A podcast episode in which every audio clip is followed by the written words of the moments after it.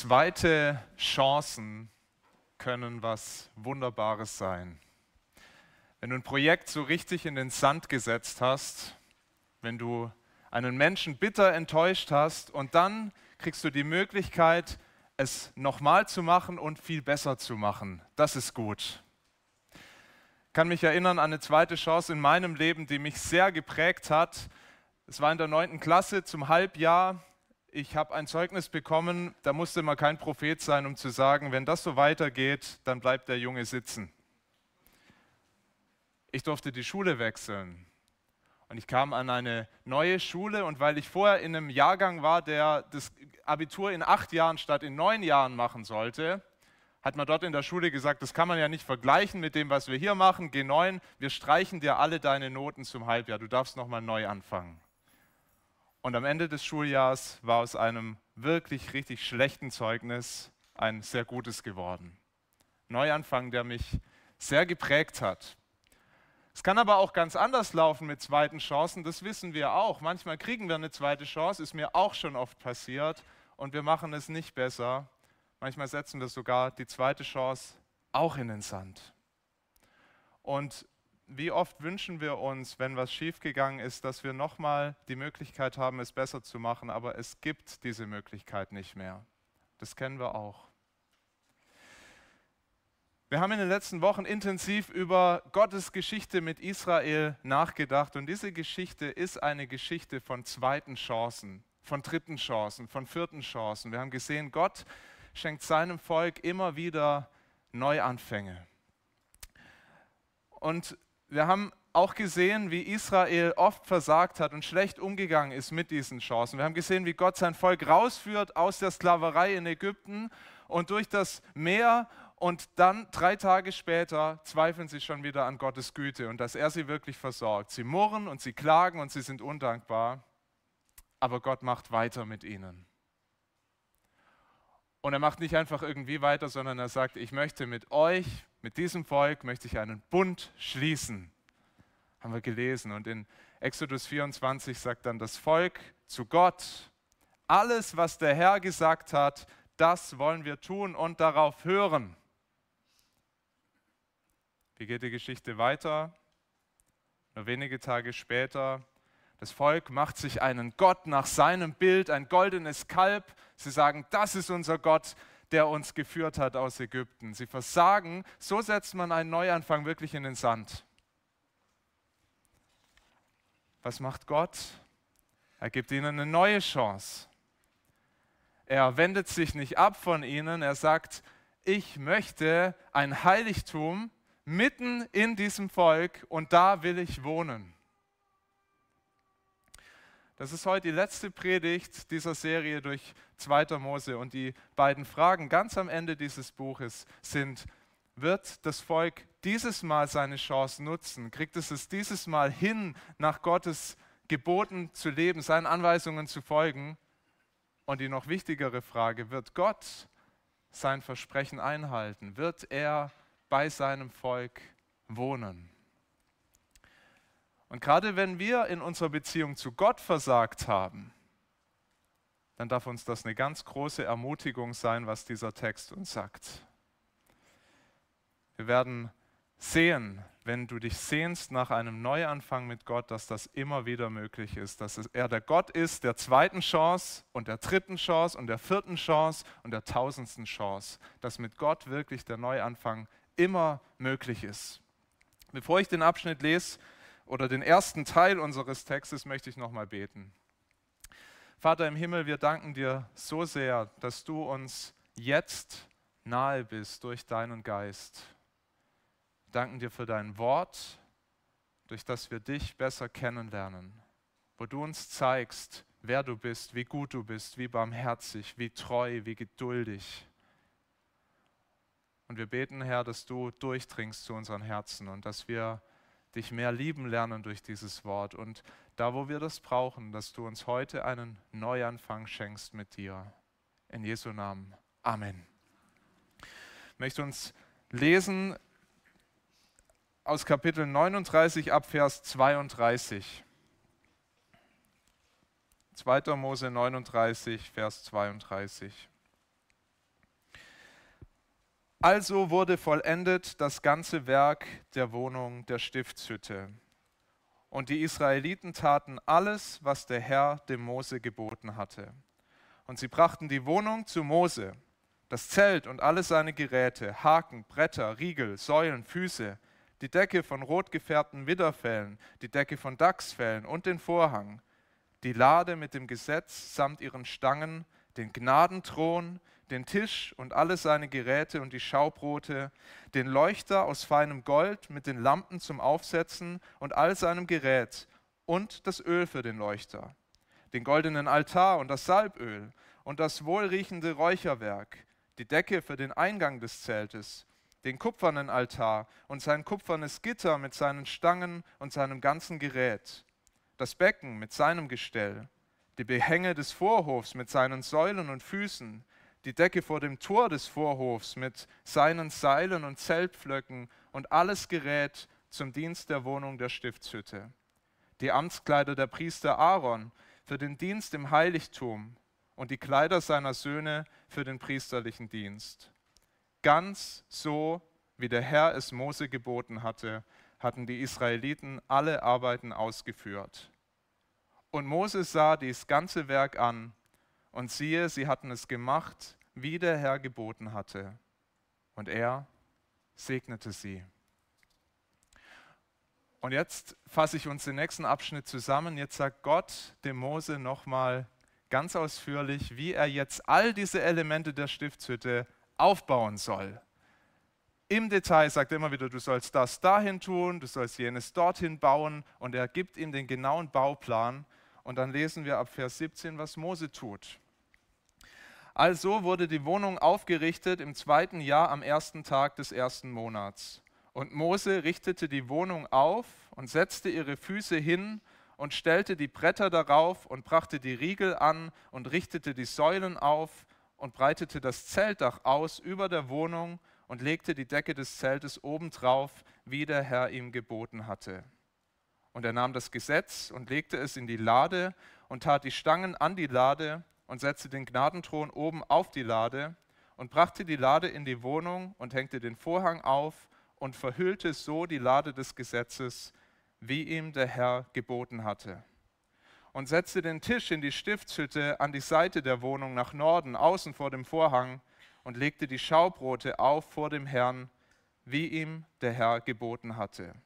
Und setzte den Leuchter auch hinein gegenüber dem Tisch an die Seite der Wohnung nach Süden und setzte die Lampen auf vor dem Herrn, wie ihm der Herr geboten hatte. Und er setzte den goldenen Altar hinein vor den Vorhang und räucherte darauf mit wohlriechendem Räucherwerk, wie ihm der Herr geboten hatte. Und hängte die Decke in die Tür der Wohnung. Und den Brandopferaltar setzte er vor die Tür der Wohnung der Stiftshütte und opferte darauf Brandopfer und Speisopfer, wie ihm der Herr geboten hatte. Und das Becken setzte er zwischen die Stiftshütte und den Altar und tat Wasser hinein zum Waschen.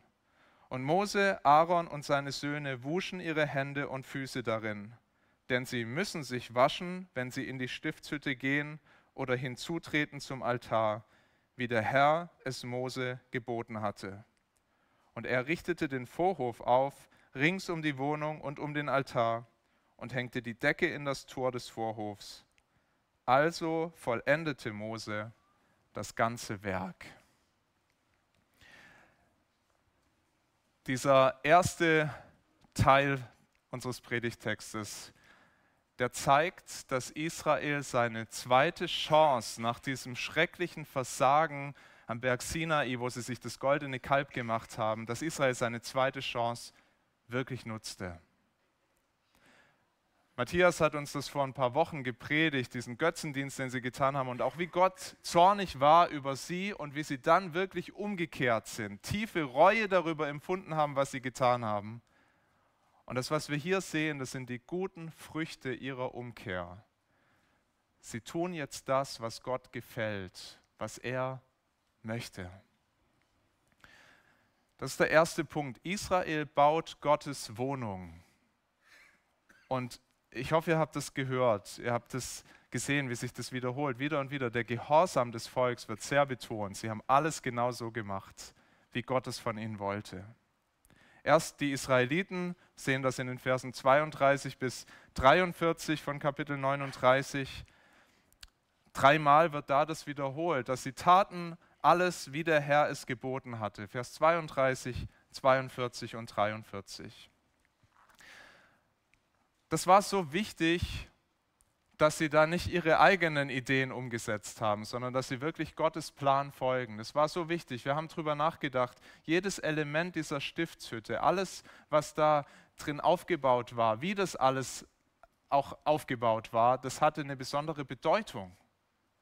Ich habe euch nochmal das Bild mitgebracht, dass wir einfach nochmal so eine Nachbildung sehen dieser Stiftshütte.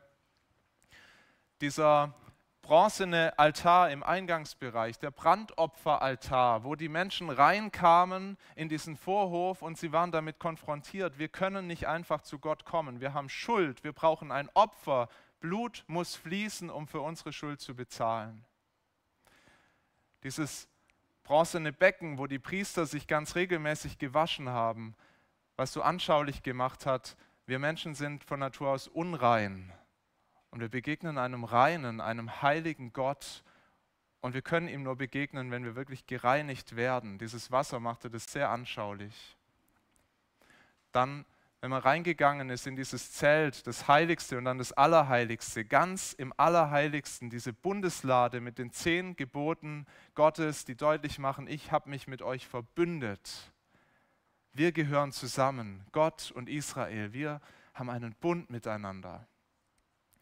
Ich möchte gar nicht mehr auf alle Details eingehen. Wir haben sie hier nochmal aufgelistet. Die sind hier nicht aufgelistet, damit die Bibel noch ein bisschen dicker wird. Oder weil Gott uns hier mit den Details langweilen möchte. Ja, so kann das dir gehen, wenn du das liest. Oh, schon wieder diese, dieser ganze Sermon. Wir haben es doch schon mal gehört, was da alles drin ist. Aber das ist wichtig, dass das hier nochmal steht, weil die Botschaft hier ist, sie haben wirklich alles hergestellt. Es war alles da und sie haben das alles gut gemacht. Mose kommt und er inspiziert das und er schaut nicht nur, ob jedes Teil da ist, sondern es war auch eine Qualitätskontrolle. Und Mose sieht, das ist alles da, jeder Riegel, jeder Zeltpflock, alles bis ins Detail ist da und sie haben es richtig gut gemacht. Und weil sie es richtig gut gemacht haben, sagt Mose, ich kann euch Gottes Segen dafür zusprechen. Und er segnet sie mit Gottes Segen, weil das auch nicht nur Moses Wohlgefallen gefunden hat, sondern Gottes Wohlgefallen. Es war alles da und es war alles sehr gut. Was für ein Kontrast zu dieser Rebellion, als sie sich das goldene Kalb gemacht haben. Da hatte Mose keinen Segen für sie. Da konnte er ihnen nur Gottes Zorn predigen, da haben sie auch eine Strafe erlebt. Weil Gott nicht das segnen kann und auch Menschen nicht das segnen können, was Gott nicht gefällt. Aber hier, zumindest für eine gewisse Zeit, hat Israel seine Lektion wirklich gelernt. Sie leben nach Gottes Wort. Sie tun, was er sagt. Und erleben, das bringt Segen. Wir Menschen haben alle ein Problem und da unterscheiden wir uns nicht von Israel damals und wir unterscheiden uns auch nicht von den ersten Menschen, von Adam und Eva. Wir denken, es gibt Segen wenn wir unseren eigenen Weg gehen. Manchmal denken wir sogar, unser Weg ist besser als Gottes Weg. Es ist besser, das zu tun, was wir für richtig halten, als das, was Gott sagt, was gut und richtig ist. Aber wir sehen in der Geschichte Gottes mit seinen Menschen immer wieder, dass es eine Lüge ist, dass es auf diesem Weg keinen Segen geben kann. Wir sehen das im Paradies bei den ersten Menschen, die Gottes Wort untreu werden. Was ist die Folge? Sie fliegen raus aus diesem Segensort. Sie verlieren diese enge Beziehung mit Gott. Er bestraft sie, wie er es angekündigt hat. Er sagt, ihr könnt nicht mehr hier sein. Die Israeliten, als sie sich ein goldenes Kalb machen und damit schon gegen das erste Gebot verstoßen, du sollst keine anderen Götter neben mir haben, sie erleben Gottes Zorn, sie erleben seine Strafe. Und so ist es für jeden Menschen. Früher oder später, wenn du deinem Weg folgst und nicht Gottes Weg, dann führt er ins Chaos. Und du erlebst, dass es keinen Segen gibt auf diesem Weg. den finden wir nur auf Gottes Weg. Er ist ja der, der uns gemacht hat. Er ist unser Erfinder. Der hat uns gebaut, der kennt uns besser, als wir uns selber kennen. Der weiß, was wir brauchen und welcher Weg gut ist für uns. Ich gehe davon aus, dass die meisten von uns kein Flugzeug fliegen können. Manche vielleicht, sollte man nie ausschließen in so einer großen Gemeinde. Aber die meisten können das nicht. Stell dir vor, du sitzt in so einem Cockpit und du sollst das Ding fliegen. Heillose Überforderung, über den Wolken, übernehmen. Und jetzt stell dir vor, neben dir sitzt ein erfahrener Pilot, der genau weiß, was zu tun ist und der dir detailliert sagt, was sind die nächsten Schritte. Tu dies, tu das, mach das. Wie gut hörst du zu? Oh, ich wette mit euch, ihr hört alles sehr gut zu. Ganz genau. Jedes Detail ist wichtig, was dieser Pilot sagt, damit das Ding sicher landet, wieder sicher am Boden ankommt und ihr unterwegs noch einen guten Flug habt, hoffentlich. Mit Gott machen wir das oft so anders. Wir hören nicht auf ihn, obwohl er genau weiß, was richtig ist, was gut ist. Wir hören nicht auf den, der den Plan hat und das ist absolut fahrlässig. Aber Israel hier nutzt die zweite Chance und sie hören auf den, der den Plan hat und sie tun, was er sagt und sie erleben den Segen. Auch Mose macht das, das haben wir gerade auch schon gehört in, in diesem zweiten Abschnitt. Auch er ist gehorsam und er ist damit äh, nochmal dieser vorbildliche Leiter, als den wir ihn immer wieder kennengelernt haben in Exodus. Einer, der dem Volk vorangeht und der gehorsam ist. Wir wissen aus der Geschichte, er war auch nicht perfekt gehorsam. Er hat auch gesündigt. Er hat Gottes Gnade so sehr gebraucht wie jeder Mensch. Und doch wird auch hier nochmal sein Gehorsam betont. Er tat, was Gott gefiel. Baut alles auf, wie es ihm der Herr geboten hat. Das ist der Refrain. Siebenmal kommt das wieder und wieder. Er macht dies, wie es ihm der Herr geboten hat. Er macht das, wie es ihm der Herr geboten hat. Und in Vers 33 heißt es dann als Fazit, also vollendete Mose das ganze Werk. Vielleicht ist es dem einen oder anderen aufgefallen, dass dieser Bericht eine deutliche Parallele zur Schöpfungserzählung hat. Ist euch das aufgefallen? In Kapitel 39, Vers 32 und auch hier in Kapitel 40, Vers 33 heißt es jeweils, dass dieses ganze Werk vollendet wurde. Ganz am Anfang der Bibel, als die Schöpfung fertig ist, heißt es auch, so vollendete Gott alles. Himmel und Erde wurden so vollendet. Und was macht Gott dort? Er segnet die ersten Menschen. Und hier stellt Mose fest, dass alles sehr gut ist. Gott stellt es am Anfang der Bibel fest und hier stellt Mose fest, alles ist sehr gut und er segnet dieses Volk. Diese Parallele ist sicher kein Zufall, so wie das hier beschrieben ist, dass das so ähnlich ist wie der Anfang der Geschichte Gottes mit den Menschen, ist kein Zufall. Das macht was kaum Fassbares für uns deutlich. Was Gott hier gemacht hat mit dieser Stiftshütte, war in einem begrenzten Rahmen eine Wiederherstellung der paradiesischen Verhältnisse. Ein Ort, an dem Gott mit seinen Menschen zusammen sein will. Ein Stückchen Himmel auf Erden. Ein neuer Garten Eden, wenn man so will. Ein Ort, an dem sie seine Herrschaft in besonderer Weise erleben und seine Gegenwart, seinen Segen. Die ersten Menschen sind rausgeflogen aus dem Paradies, weil sie seinen Geboten nicht gehorcht haben. Und hier sehen wir, der Gehorsam, der lässt was Wunderschönes entstehen. Er lässt diese Stiftshütte entstehen, wo Gott und Mensch sich begegnen können, wo die Beziehung wieder möglich ist, viel näher als je zuvor. Und wir sehen, dass genau das passiert in den letzten fünf Versen von 2. Mose dass Gott in diese Wohnung, die Israel ihm baut, hineinkommt, wie er es versprochen hat. Ich möchte uns das lesen. Kapitel 40 ab Vers 34.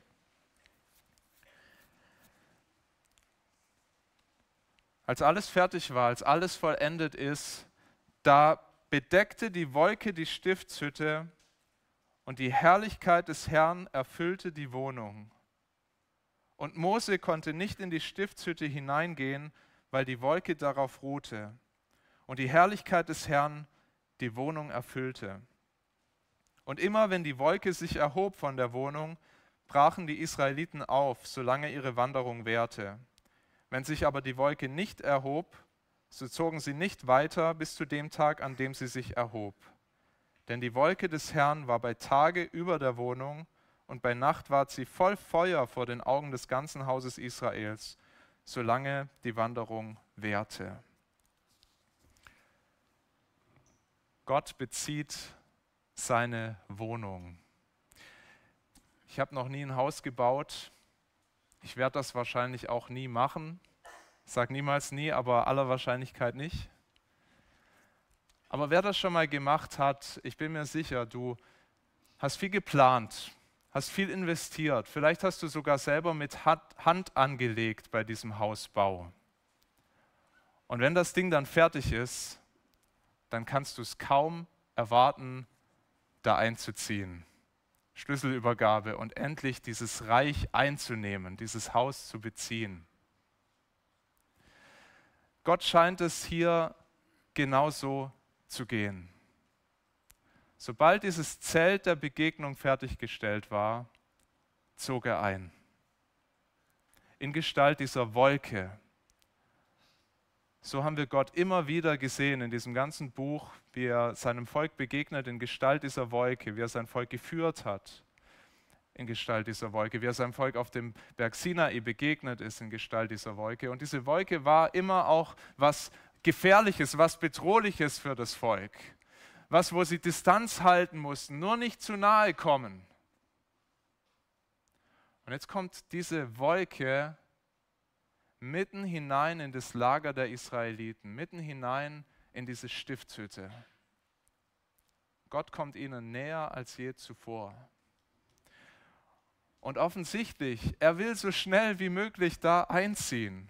Kaum ist das Werk vollendet, kommt er. Kommt mit seiner ganzen Herrlichkeit in dieses Zelt. Und es lag nicht daran, dass dieses Zelt so prächtig und so toll war. Wenn wir uns vorstellen, und wir können es uns kaum vorstellen, wie prächtig, wie schön die Herrlichkeit im Himmel ist.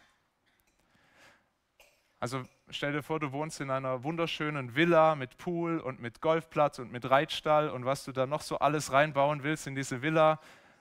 Und dann ziehst du von dieser Villa in ein schäbiges Einzimmer-Apartment. So ist das und der Vergleich ist noch zu klein.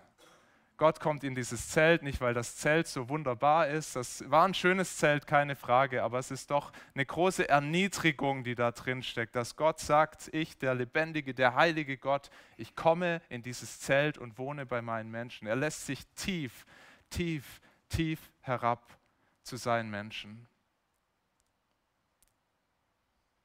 Und zwar, weil er sie liebt, weil er eine Sehnsucht danach hat bei ihnen zu sein.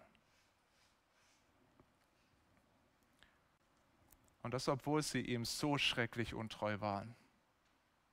Wenn es noch einen Beweis brauchte, dass Gott wirklich ihnen das vergeben hat, diesen, diese Gottlosigkeit, diesen Bundesbruch am Sinai, hier ist der Beweis.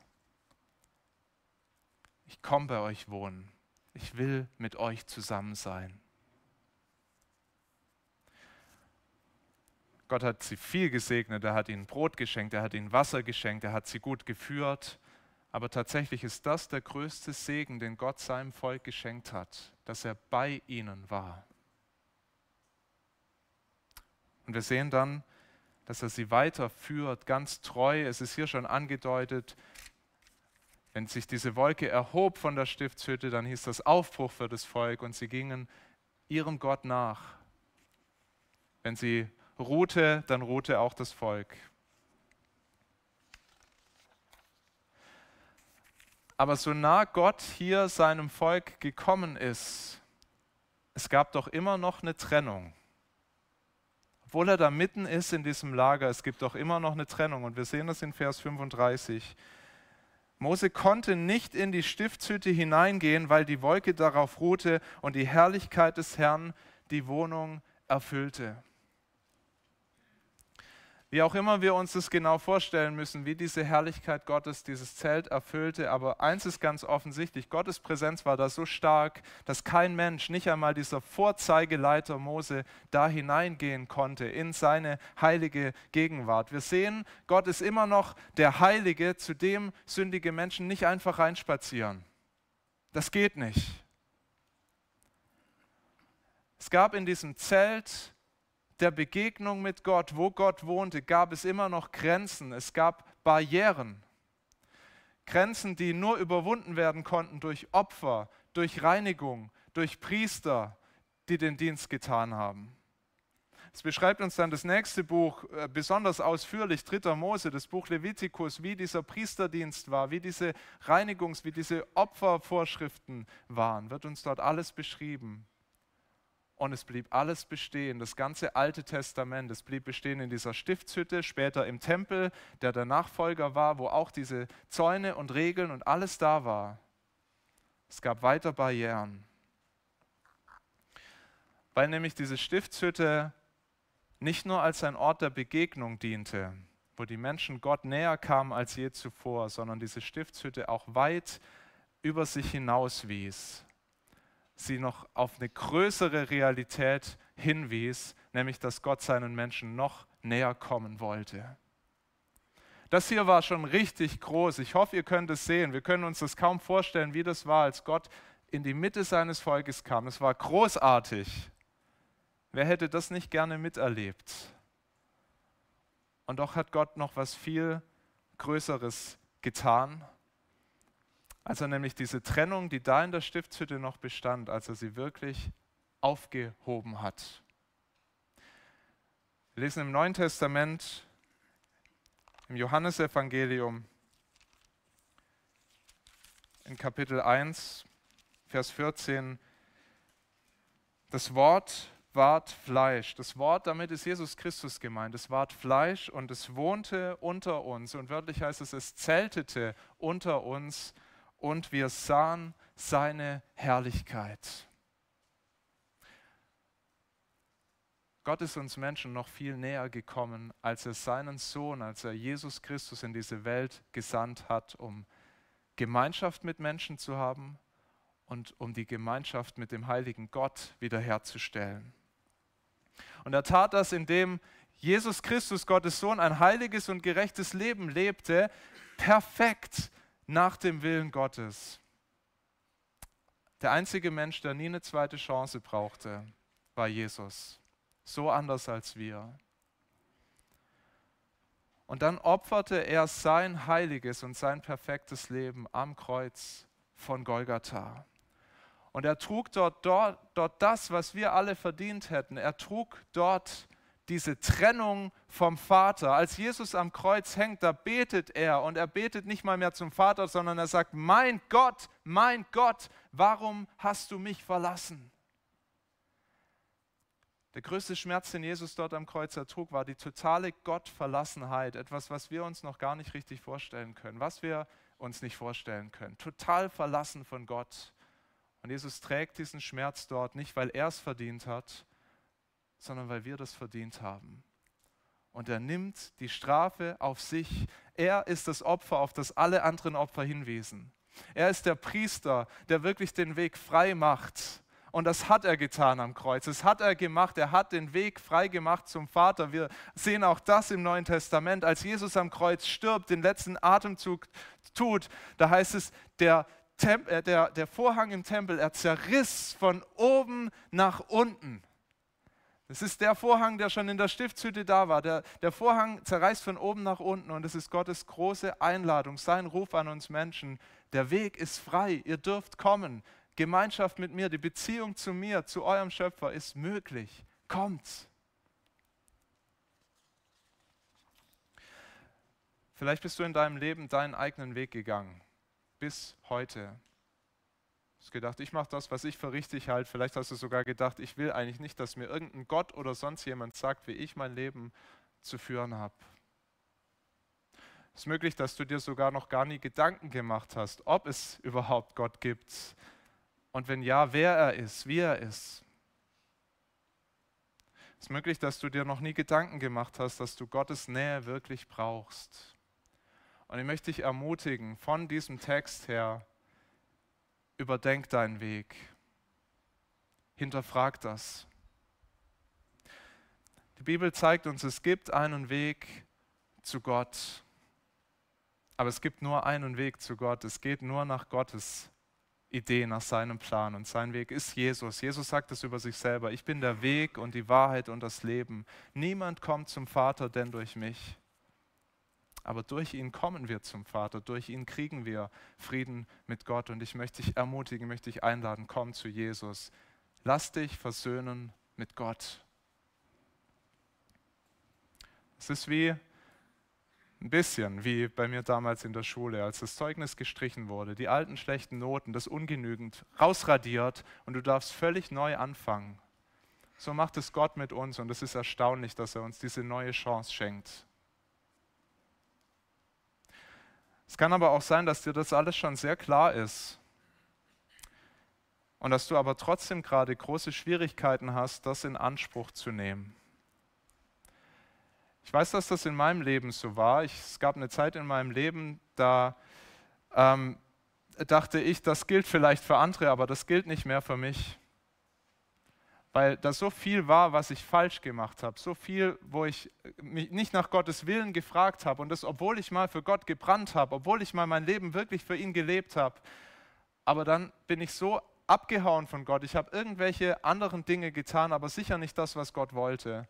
Ich habe gedacht, die Gnade Gottes, die mag für andere gelten. Ich kann das nicht mehr in Anspruch nehmen. Nicht nach dem, wie ich gelebt habe. Umkehr für mich ausgeschlossen. Und dann hat Gott Menschen in mein Leben geschickt, die haben mir gesagt, Matthias, das stimmt nicht, du glaubst eine Lüge. Ja, du warst wirklich untreu, das können wir festhalten, das können wir bestätigen, wenn wir dein Leben sehen. Du warst echt untreu, aber Gott ist treu und er ist barmherzig. Und er ist ein Gott der zweiten Chance und der dritten und der vierten und, und wenn es sein muss, auch der tausendsten Chance. Es gibt immer wieder einen Neuanfang. Kehr um, heute.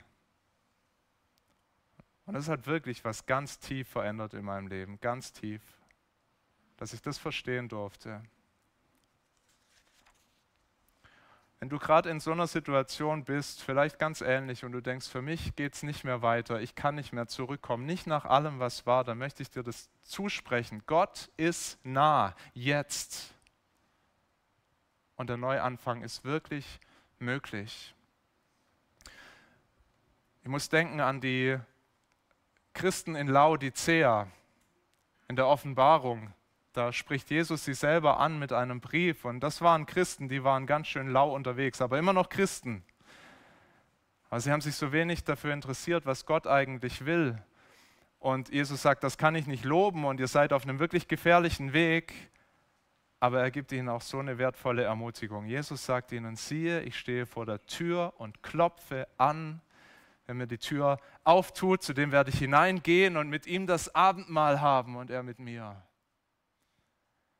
Das ist ein Wort für Christen. Es wird oft gepredigt so für Nichtchristen, aber es ist ein Wort für Christen. Wir dürfen die Tür aufmachen. Jesus ist so nah und er sagt, ich klopfe an. Und wenn du in Sünde verstrickt warst und wenn du gelebt hast, als gäbe es keinen Gott, obwohl du ihn doch kennengelernt hast, dann mach die Tür auf, lass ihn neu in dein Leben.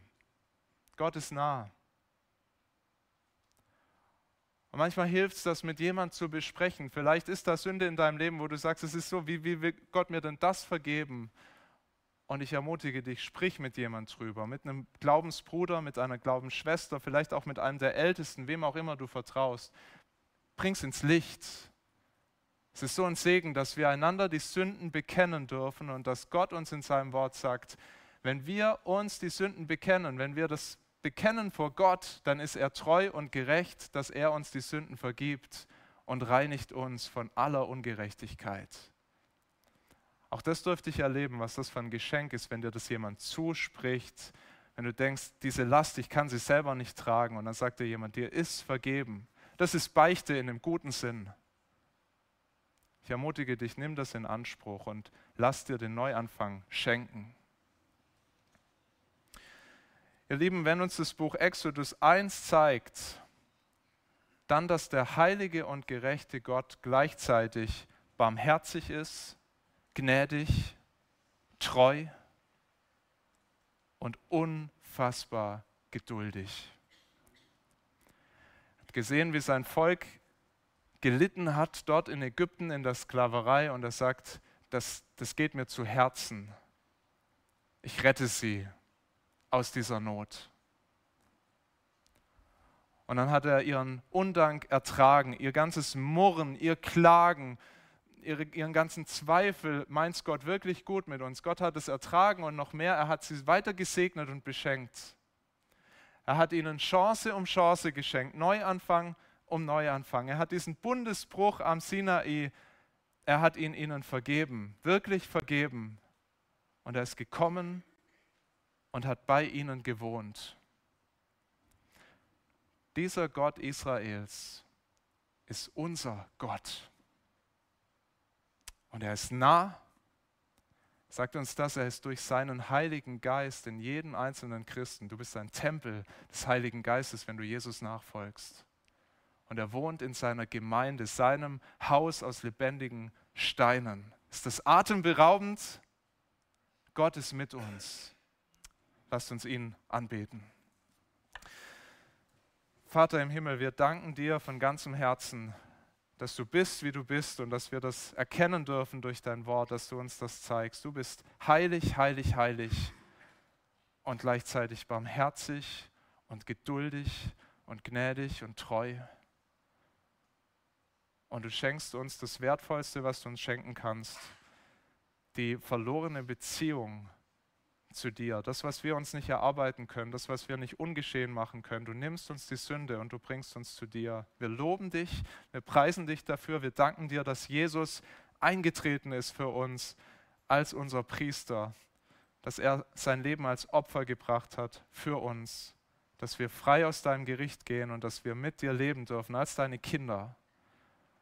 Ich möchte für jeden beten unter uns, der gerade sich schwer tut, deine Gnade in Anspruch zu nehmen, weil er wirklich sagt, ich habe so viel falsch gemacht, ich habe so viel Sünde in meinem Leben. Ich möchte beten, Herr, dass du uns überführst, dass deine Gnade noch größer ist als all unser Versagen. Wir loben dich dafür, wir preisen dich und wir beten um ein Herz, wie wir es bei den Israeliten damals sahen, ähm, die getan haben, was dir gefällt, was dich ehrt. Hilf uns so zu leben, aus Dank für das, was du für uns getan hast. In Jesu Namen. Amen.